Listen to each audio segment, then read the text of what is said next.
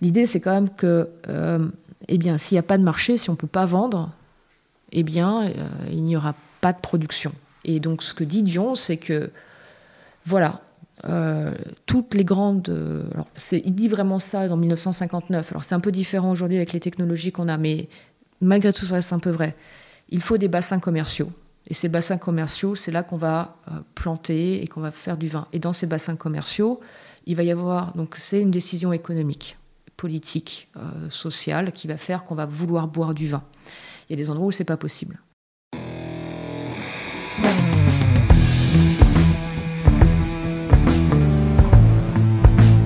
Le vin, le jaja, le pinard, le pif. Il existe une ribambelle de termes pour désigner ce breuvage que nous aimons tant, le jus de raisin fermenté. Et c'est parce que nous l'aimons plus que tout que nous voulons mieux comprendre ce qui fait un bon vin. Cépage, climat et terroir y participent, mais avant tout, il y a la patte des vigneronnes et des vignerons. Je suis Romain. Je suis Florian. Je suis Antoine. Nous sommes trois copains et nous vous emmenons à la rencontre de ces hommes et de ces femmes dans leur domaine pour les interroger sur la magie de leur métier et leur vie au milieu des raisins, des vignes et des barriques. Bienvenue à toutes et à tous dans le bon grain de l'ivresse.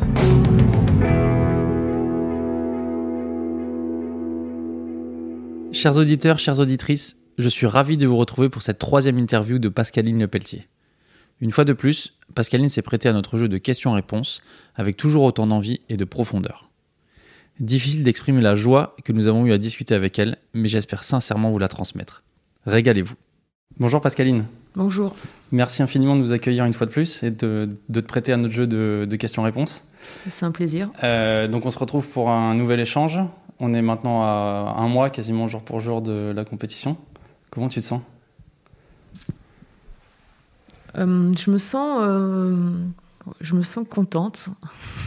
Il y a un peu de stress voilà, mais honnêtement, je, je suis en train de prendre vraiment euh, euh, un petit peu le, je vois un petit peu l'ampleur de la chose qui va arriver, du concours qui va arriver, mais aussi euh, je vois à quel point j'ai beaucoup de chance et en fait je suis vraiment contente de ce qui est en train de m'arriver. Voilà, donc il y a un certain sentiment de, de, joie un peu un peu naïve, je pense, mais ça va.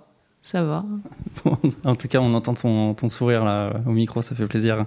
Euh, comment vont s'organiser les semaines là jusqu'au jusqu'au concours rapidement? Qu'est-ce qui te reste euh, à travailler? Alors là, je suis en France euh, pour encore une grosse semaine.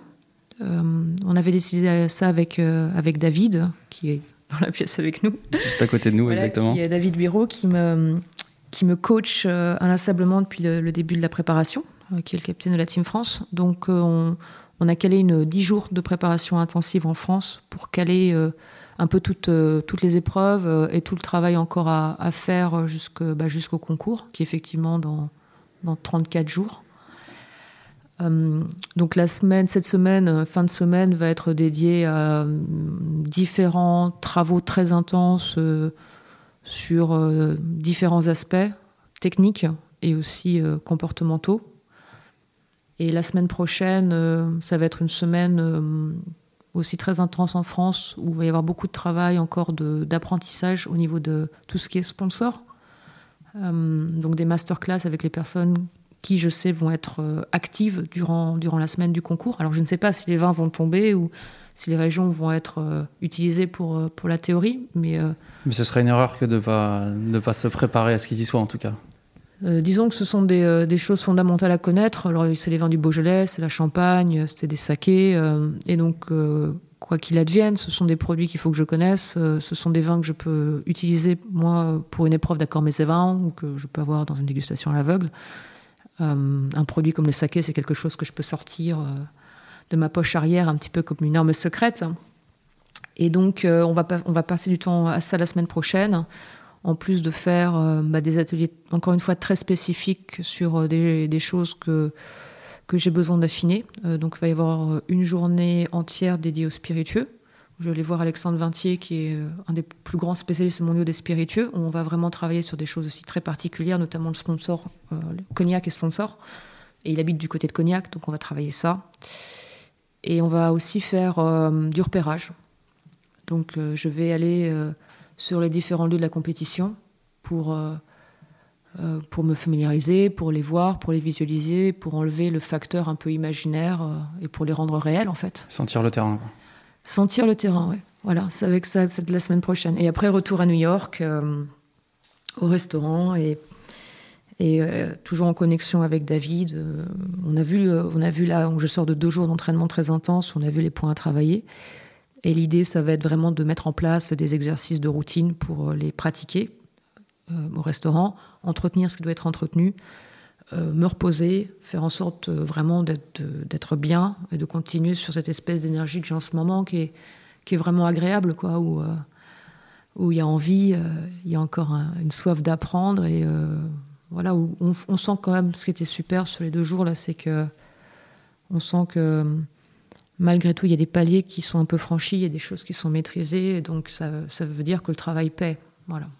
Je vais changer de sujet et parler un petit peu de ton actualité euh, récente. Tu as publié un livre à l'automne 2022. Euh, C'est une autre de, tes casquettes, autrice maintenant. Euh, donc ça s'appelle Mille vignes. J'ai l'impression que c'est un joli succès d'édition. pour le moment, on en entend beaucoup parler et je vois beaucoup de commentaires élogieux sur les réseaux sociaux ou dans, dans la presse. Donc félicitations. Merci. T'expliques dans l'introduction que c'est le livre que tu aurais aimé avoir entre les mains quand tu as démarré euh, dans le monde du vin, quand tu t'es inscrit en école de, sommellerie, pourquoi est-ce que c'est ce livre qui t'a manqué à ce moment-là Et pourquoi est-ce qu'il euh, manquait toujours euh, aujourd'hui dans le monde du vin? C'est gentil pour, les commentaires sur le, livre. oui, j'ai vraiment écrit ce livre vraiment pour moi, c'est sincère ce que j'écris aussi dans l'introduction. J'ai beaucoup de plaisir à l'écrire et à, faire les recherches. Euh, je crois que ça manquait au départ dans ma carrière de sommellerie, euh, parce que notamment je venais de la philosophie. Et, euh, j'avais, et avant, j'avais fait des classes prépa. Et j'avais eu la chance, comme relativement longtemps dans ma carrière universitaire, bah, d'avoir beaucoup d'interdisciplinarité, d'une part. Donc de toujours être encouragé par mes professeurs à penser les disciplines en, vraiment en interaction entre elles, des champs du savoir. Ce qui n'est pas si commun en France, dans le milieu universitaire notamment, ou qui est quand même beaucoup cloisonné euh, dans tout un tas d'institutions. C'est plutôt une chance, j'ai l'impression d'avoir été dans un milieu comme ça. Oui, c'est assez vrai, notamment quand je le vois aux États-Unis ou quand ils ont la chance d'être à l'université. En fait, ils peuvent avoir des, majors, donc ils peuvent prendre des disciplines incroyablement vastes. C'est fantastique, en fait, cette interdisciplinarité là-bas. Et c'est vrai qu'ici, on l'a un peu moins, il faut, la, il faut vraiment aller la chercher. Euh, bon, moi, c'est vrai, une fois, encore une fois, la chance que j'ai eu énorme de faire de la philosophie, c'est que ça ça, c'est une discipline qui est interdisciplinaire. Donc, j'ai eu euh, aussi bien des cours sur la logique anglo-saxonne et à m'interroger sur les mathématiques, que sur la morale et les questions politiques, que sur l'esthétique, que sur des questions de, voilà, de plus fondamentales de métaphysique ou euh, c'est quoi la nature, c'est quoi Dieu, c'est quoi, c'est quoi le transcendant, c'est quoi le spirituel. Euh, et donc, euh, bah, il y avait ça d'abord, il y avait l'interdisciplinarité qui était fondamentale pour moi. Et on l'a dans le vin, on nous l'apprend. On apprend la viticulture, on apprend la dégustation, on apprend la réglementation. Mais en fait, on n'apprend pas les liens nécessairement entre eux. On nous, dit juste qu'il faut les connaître un petit peu par cœur. Donc il y avait ça d'une part. Et d'autres, il y a eu quand même, au fur et à mesure de, euh, bah, mon évolution, la surprise au final de découvrir très souvent dans le vin que je goûtais euh, et qu'on me présentait comme quelque chose d'objectif, comme quelque chose qu'il fallait que je connaisse avec une espèce d'absolu. Alors à chaque fois, je prends un peu le, Sancerre, hein, qui est pour moi un vin que j'aime beaucoup euh, de ma région nigérienne. Où voilà, quand j'ai appris le vin ici, puis surtout aux États-Unis, on m'a dit bah voilà les Sancerres, ça doit avoir ce profil-là, c'est ça goûte comme ça, et surtout après avec le MS, ça ne peut être que ça. Et en fait, dès lors qu'on commence à s'intéresser un petit peu à l'histoire euh, et, aux, hommes qui l'ont fait, et à l'histoire économique et géographique, et eh ben ça, c'est pas du tout ça. Et, euh, et en fait, ça m'a beaucoup frustré. Ça m'a moins frustré que ça m'a rendu triste qu'on m'impose une certaine idée d'une chose et qu'on m'explique pas pourquoi. Et euh, je me suis rendu compte que c'était le cas dans beaucoup d'autres aspects du vin, où on parle un petit peu d'histoire, enfin on parle même beaucoup d'histoire dans le vin, mais elle est toujours assez déconnectée de ce qu'on a dans la bouteille, ou alors on va juste vous parler de quelque chose d'assez mythologique ou mythique qui est souvent utilisé sur un point de vue marketing, Mais après, tout, tout l'humain, euh, peut-être pas aussi euh, brillant, clinquant, toute la petite histoire humaine, entre guillemets, elle est cachée. Et on nous en parle pas, alors qu'en fait, c'est elle le vrai moteur de ce qu'on est en train de boire. Alors tu prends des exemples très concrets dans ton livre qui moi m'ont marqué. dans le chapitre qui traite des terroirs, tu parles notamment de Chablis et puis des, grands crus de Gevrey enfin de les grands crus en Bourgogne, et notamment tu poses la question de euh, pourquoi est-ce que euh, c'est euh, Gevrey-Chambertin qui a le plus de, grands crus. Tu peux nous expliquer d'où ça vient, s'il te plaît, rapidement, juste pour montrer la petite histoire humaine qu'il y a derrière ça. Oui, alors il faut bien que je sois claire sur la façon dont j'ai écrit le, livre. En fait, beaucoup des choses que j'écris dans le livre, c'est des synthèses et des lectures de spécialistes qui ont vraiment euh, développés et qui ont vraiment fait les recherches. Ouais, c'est un livre qui est très documenté. Voilà. Alors c'est pas moi qui ai fait les recherches directement sur tout ça. J'ai, ah, moi j'ai pas le temps, donc c'est, pas non plus ma, spécialité. Je suis pas historienne. Par contre, euh, bah voilà, le fait d'avoir fait euh, des études de philo et d'avoir préparé une maîtrise, par exemple, ça m'a donné vraiment l'envie de, de, continuer à faire de la recherche comme ça. Donc tout ce que j'ai écrit dans le livre, en fait, c'est plus une synthèse mise en perspective avec des questions où j'utilise les travaux de, chercheurs. Et dans ces cas-là, c'est notamment Olivier Jacquet euh, qui est quelqu'un d'absolument incroyable et qu'on connaît, à mon avis, pas du tout dans le monde du vin, moi qu'on soit intéressé par euh, l'histoire et peut-être qu'on soit en Bourgogne, qui a écrit et qui a beaucoup travaillé sur la question des appellations. Euh, ainsi que Jean-Pierre Garcia. ils travaillent tous les deux, ils travaillent tous les deux en Bourgogne. et Olivier est à la chaire de l'UNESCO. Et donc, pour Chablis, par exemple, on nous dit toujours Chablis, c'est le chiméridien, c'est vraiment l'incarnation de l'appellation qui est définie par son terroir, et c'est ce qui fait la magie des vins de Chablis. Et quand on goûte, bah, ça ne peut être que ça. Alors il y a un petit peu de portlandien, mais si c'est du portlandien qui un autre état géologique, on n'est pas dans les grands Chablis. Et donc euh, la minéralité de Chablis et qui fait le goût de Chablis, ça vient de ce sol-là. Alors quand on commence à lire l'histoire, c'est un peu plus compliqué que ça. Et en fait, aujourd'hui, l'appellation Chablis, elle n'est pas, définie dans le texte par la géologie chiméridienne ou portlandienne. On a essayé de le faire. Euh, il y a eu des querelles au niveau des négociants et des, producteurs au départ euh, par rapport à la validité de cette chose, parce qu'évidemment, il y avait des gens qui étaient spoliés et dont les vins subitement sortaient de l'appellation. Donc il y a des histoires de pouvoir par rapport à la validité de, cela. Il y a eu des histoires de, querelles même de géologistes sur les différents étages chiméridiens.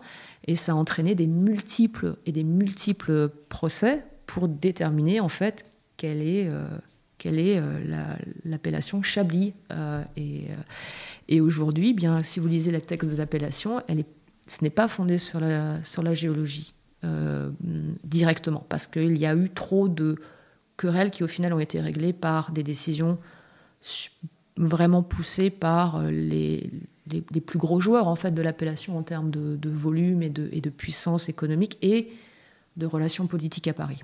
Ouais, ce que tu expliques, c'est que aussi que le terroir, ça a l'air d'être euh, un mot un peu magique, et donc si les vins ils sont faits à ces endroits, c'est parce que c'est les meilleurs. Euh, on nous dit que c'est parce que c'est là que le vin est bon et qu'on a la, typicité de, la région.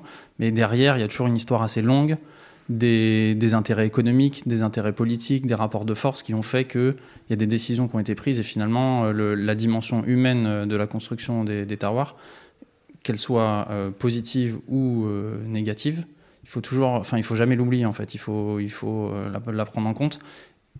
Et malgré tout, comme tu le dis, on fait un peu d'histoire dans le vin, mais on n'en entend pas souvent, pas souvent parler de, ça. Quoi. Bah, L'histoire, elle est toujours un peu écrite par les vainqueurs. Donc on, entend parler de ce qui valorise et pas forcément des choses qui ne sont pas aussi forcément flatteuses. Alors le, terroir, et là c'est pareil, euh, euh, j'ai beaucoup, beaucoup euh, voulu mettre en avant le travail de Roger Dion, qui est un géographe exceptionnel. je pense qu'on va en parler après, mais qui a vraiment, c'était la suite. vraiment bouleversé ma carrière. J'aurais beaucoup aimé savoir que Roger Dion existait quand j'ai commencé dans le vin. Je l'ai découvert un peu plus tard et ça a été une révélation incroyable. Euh, et, Roger Dion, oui, il insiste vraiment sur cette idée qu'en fait, euh, il reprend ça euh, à, Olivier de Serres et que et dont les, Roger Dion, il faut aussi rendre crédit à, Jean-Robert Pitt, qui est un géographe exceptionnel, qui a beaucoup, beaucoup, beaucoup fait pour que les travaux de Roger Dion restent quand même très accessibles, en rééditant ses travaux, en faisant des colloques et tout ça. L'idée, c'est quand même que, eh bien, s'il n'y a pas de marché, si on ne peut pas vendre, eh bien, il n'y aura pas de production. Et donc ce que dit Dion, c'est que, voilà, toutes les grandes. alors il dit vraiment ça dans 1959. Alors c'est un peu différent aujourd'hui avec les technologies qu'on a, mais malgré tout, ça reste un peu vrai. Il faut des bassins commerciaux. Et ces bassins commerciaux, c'est là qu'on va planter et qu'on va faire du vin. Et dans ces bassins commerciaux, il va y avoir. Donc c'est une décision économique politique, euh, sociale, qui va faire qu'on va vouloir boire du vin. Il y a des endroits où c'est pas possible. Euh, et ces endroits-là vont devenir euh, des points de vente, vont devenir vraiment des marchés. Donc il va y avoir ces interactions. Et les endroits où on peut, il va y avoir des grands bassins. Et dans ces grands bassins, au fur et à mesure, on va discerner les meilleurs terroirs. Donc le terroir physique pour Roger Dion, il existe. Mais il est secondaire, entre guillemets, dans sa découverte par rapport un centre commercial qui est capable d'avoir les moyens financiers, les moyens techniques, les moyens humains de faire de la viticulture. Ça, c'est premier. À l'intérieur, va y avoir ces déterminations qualitatives, effectivement, les meilleurs coteaux, les meilleurs terroirs, les adéquations avec les cépages. Et après, on va voir les styles qui vont plus ou moins varier en fonction de la nécessité commerciale du moment. Et Roger Dion, il insiste vraiment là-dessus. Et il dit, euh, il n'y a pas de les, grands terroirs en fait euh, ne sont pas donnés de Dieu, c'est vraiment une création humaine sur le long terme. Et je, je, cite à la fin ce commentaire de, deux chercheurs qui ont travaillé sur Dion et que je trouve vraiment tellement tellement bien. Ils, disent, disent que c'est en fait euh, les grands terroirs, euh, c'est comme c'est quand on c'est comme si en fait on on traçait la cible autour de la flèche après avoir tiré la flèche. Et donc, euh, et donc c'est un peu ça. Voilà. J'ai été un peu longue, mais c'est un peu compliqué. non, non, y tu, parles des marchés qui doivent se créer euh, pour qu'on puisse, euh, pour, qu'on pour que le vin puisse exister. On peut ajouter aussi qu'il faut des voies de communication parfois pour pouvoir, pour pouvoir l'acheminer justement sur les marchés et pouvoir le vendre. Par exemple, la Champagne, s'il n'y avait pas eu la Marne, la, Champagne aurait probablement eu du mal à exister dans cette, dans cette ampleur parce que ça, a aussi permis d'amener le vin, euh, d'amener le vin jusqu'à Paris. Et à l'inverse, il y a des voies de communication qui ont fonctionné pendant très longtemps avec des, des régions qui étaient bien développées. Je pense, euh, je pense au tout début de la Loire, autour de Saint-Pourçain par exemple, qui a été une très grande région viticole et qui aujourd'hui est devenue une région viticole très petite par sa taille, parce qu'elle a ensuite été supplantée par des voies de communication plus efficaces, le chemin de fer notamment, qui ont permis euh, d'amener les vins du sud de la France, qui étaient un petit peu moins chers. Et, donc aujourd'hui, Saint-Pourçain par exemple, c'est une région qui n'est pas forcément très reconnu, euh, euh, très renommé pour la qualité de ses vins, alors qu'il y a des vins très bons. On pourrait faire probablement beaucoup plus de vins euh, de, grande qualité, mais il y a justement l'histoire qui a fait aussi que c'est un, petit peu, un petit peu disparu. Oui, bah c'est exactement ça. C'est tout ce que, ce que Médion dans son, vraiment en avant dans son travail. C'est-à-dire que on voit aujourd'hui le vin intenté, on peut croire que c'est objectif, euh, c'est à la fin d'une histoire qui est liée au développement technique, au même liée avec des histoires économiques. Et effectivement, euh, la question des moyens de, des moyens de transport et de transportation euh, du vin est une, histoire absolument fondamentale qui, a, qui, dessine les grands vignobles historiques, en tout cas en Europe. et en fonction de, des évolutions techniques, eh euh, et, des, moyens de communication, eh il y a des régions qui ont disparu et d'autres, au contraire, qui se sont développées. Il y en avait certaines qui étaient déjà des très gros centres de pouvoir économique ou religieux ou politiques et qui ont perduré parce qu'ils étaient tellement importants qu'il fallait qu'ils perdurent et que les voies de communication ont été créées pour que ça perdure. Donc il y a vraiment eu des moyens colossaux qui ont été mis en place. Euh, je pense euh, toutes les rivières aussi qui ont été canalisées, par exemple. C'est quand même un travail titanesque de canaliser ça, de créer des canaux, parce qu'il fallait que ça continue à être euh, des axes sur lesquels on puisse compter. Et, donc, en fait, ce qui est derrière, c'est de se dire, ok, les, les très grands terroirs, c'est indéniable que la Bourgogne a des terroirs exceptionnels. C'est indéniable que le Bordelais a des terroirs exceptionnels. C'est indéniable que la Loire a des terroirs exceptionnels, mais ce ne sont pas les seuls à en avoir. Il y en a encore beaucoup à découvrir.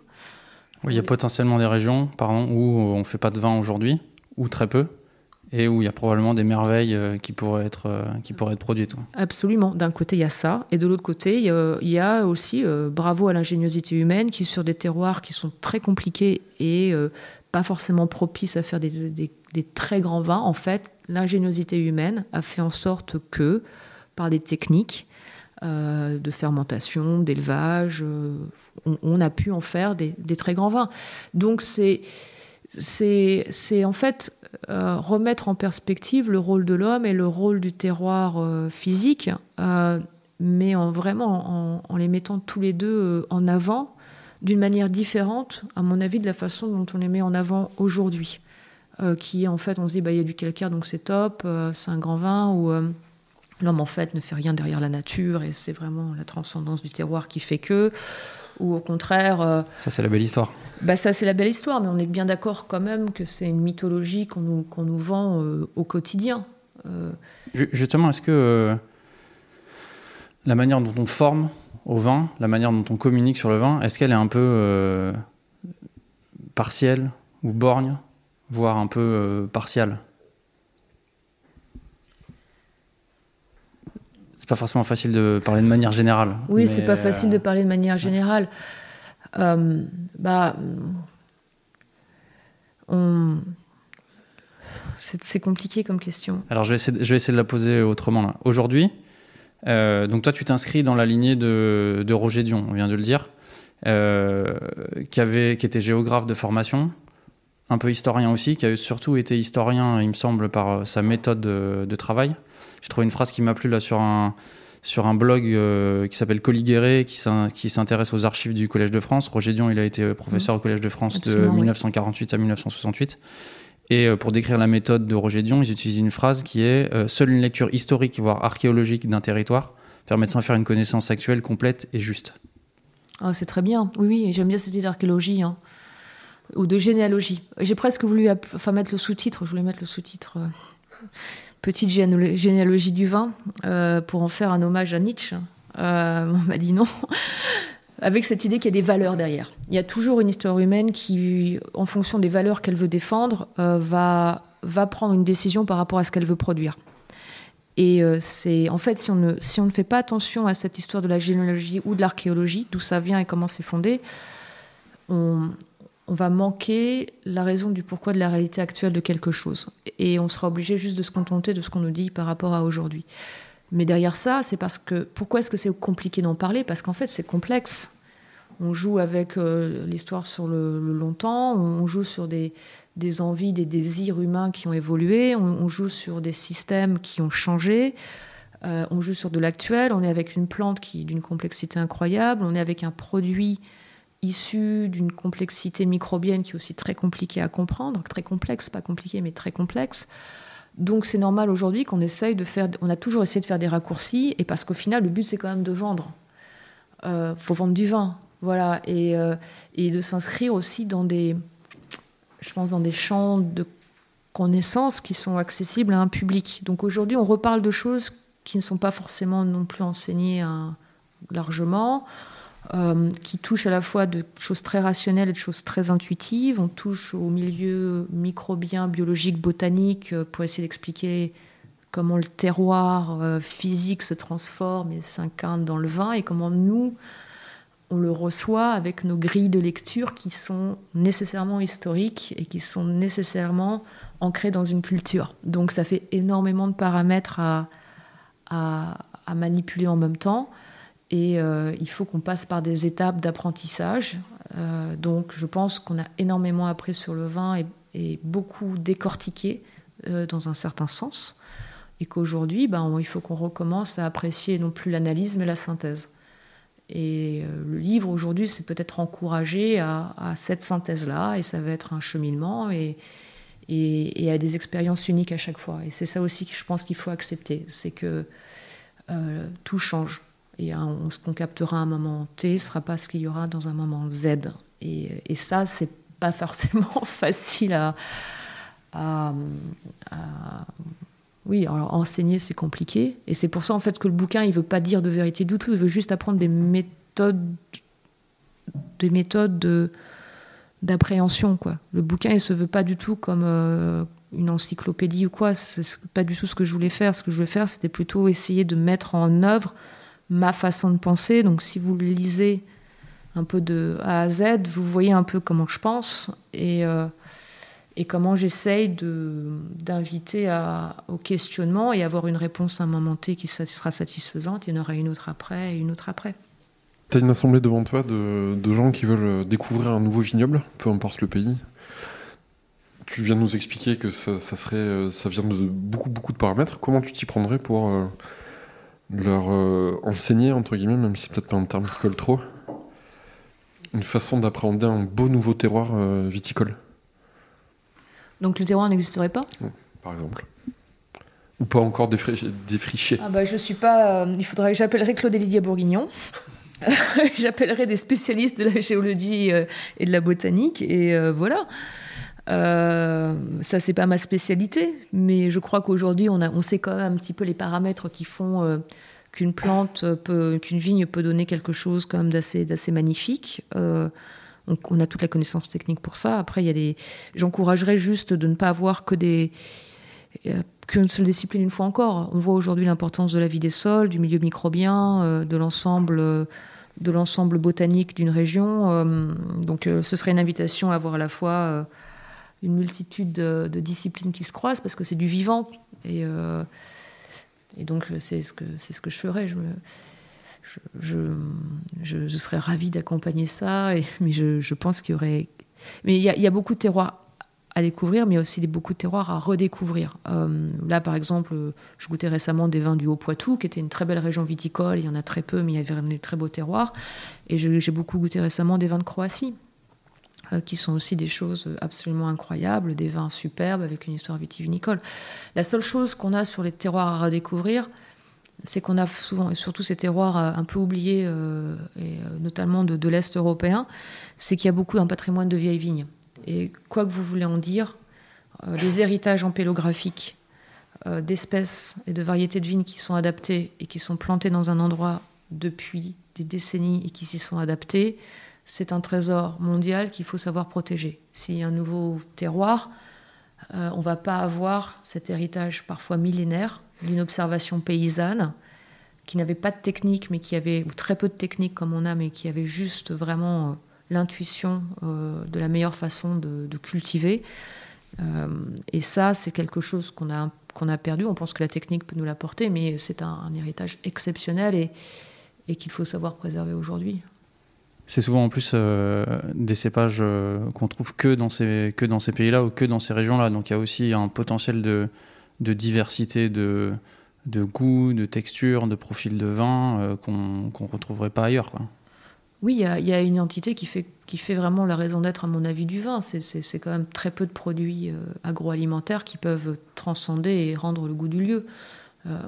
non, l'héritage empélographique que l'on a dans certains pays. Euh, là, on a goûté beaucoup de vins euh, de Grèce.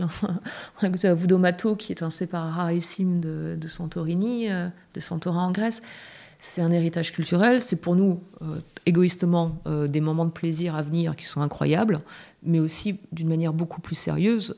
c'est une fois encore une plante adaptée. C'est euh, des solutions peut-être pour toutes les problématiques qu'on a au niveau euh, des changements climatiques. C'est euh, vraiment en termes de botanique et plus loin peut-être de toute la question microbienne. C'est vraiment des trésors qu'il faut savoir qu'il faut savoir aujourd'hui défendre comme tel et plus arracher et tout ça. Enfin, c'est vraiment de l'or qu'on a dans les mains et et je suis. c'est super de continuer à créer des, vignobles. Je pense que c'est vraiment important, mais il faut déjà aussi qu'on apprenne à préserver euh, les, richesses qu'on a euh, et arrêter de juste de vouloir produire euh, du vin qui, enfin un certain type de vin qui au final sont plutôt des, j'en parle dans le livre, mais c'est plutôt des boissons alcoolisées à base de raisin. On n'a pas vraiment besoin de ça, on a trouvé d'autres techniques pour faire ça. Par contre, le vin avec cette plante et cette vigne et cette diversité incroyable de vitis vinifera, aujourd'hui des hybrides, on est quand même sur quelque chose d'unique. Et ça, il faut savoir le préserver. On en parlera lors de notre dernier entretien, les 20 thèmes. Voilà. Merci Pascaline et rendez-vous bientôt pour un prochain entretien. Merci.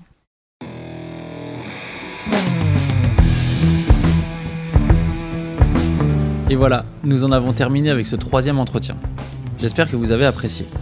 Merci à toutes et à tous de nous suivre et on compte sur vous pour relayer le plus possible autour de vous.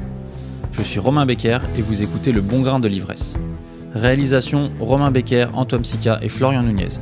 Merci à Emmanuel Nappet pour la post-production, à Emmanuel Doré pour le générique original et à Léna Mazilu pour les graphismes. On se retrouve dans quelques jours pour la quatrième et dernière interview de Pascaline. Et croyez-moi, ça vaut le détour. D'ici là, éclatez-vous et buvez bon